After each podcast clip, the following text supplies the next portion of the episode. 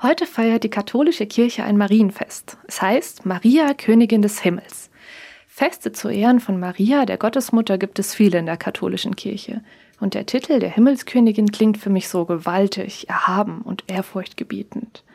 Maria als Königin des Himmels scheint so wenig zu tun zu haben mit der irdischen Maria, mit dem jungen Mädchen, das vor über 2000 Jahren Jesus zur Welt gebracht hat.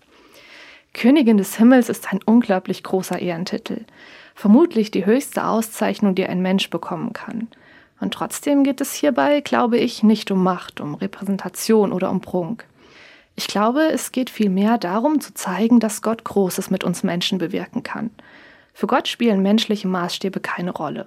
Für ihn ist es völlig egal, wer in der Gesellschaft bedeutend ist, wer Geld oder Macht hat, wer das Sagen hat. Für Gott gelten andere Kriterien. Er macht Menschen groß, unabhängig von dem, was sie in der Gesellschaft gelten. An Maria beeindruckt mich eins. Als Gott ihr von seinem Plan erzählt hat, sie zur Mutter seines Sohnes zu machen, sagt sie ja. Einfach so. Ehrlich gesagt wäre ich nicht so schnell mit meiner Antwort gewesen.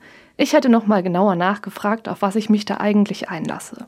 Maria vertraut Gott, dass er was Gutes vorhat.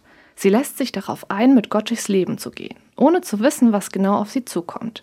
Und aus diesem Grund ist Maria für mich eine richtig mutige Frau, abenteuerlustig und ein bisschen verrückt vielleicht auch. Das heutige Fest Maria, Königin des Himmels, zeigt mir, dass Königtum und Königsherrschaft nicht in erster Linie mit Macht und Herrschen zu tun haben, sondern mit ganz normalen Menschen, die mutig und entschieden durchs Leben gehen, im Vertrauen darauf, dass es gut wird.